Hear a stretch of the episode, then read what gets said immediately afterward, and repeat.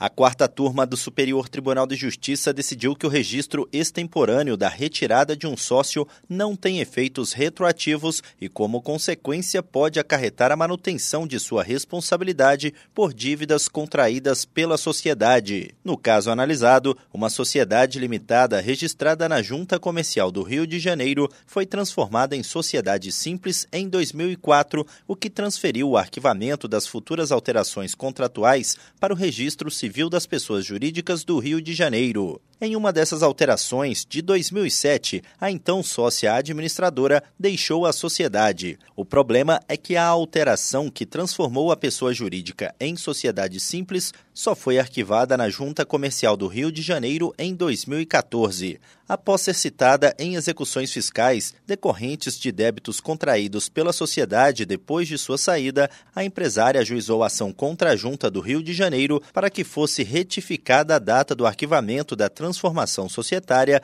mas não teve êxito nas instâncias ordinárias.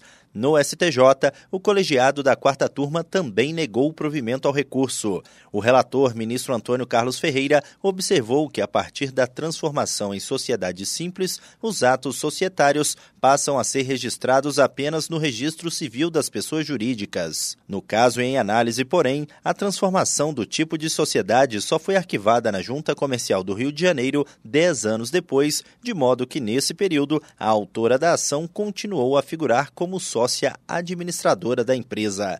Do Superior Tribunal de Justiça, Tiago Gomide.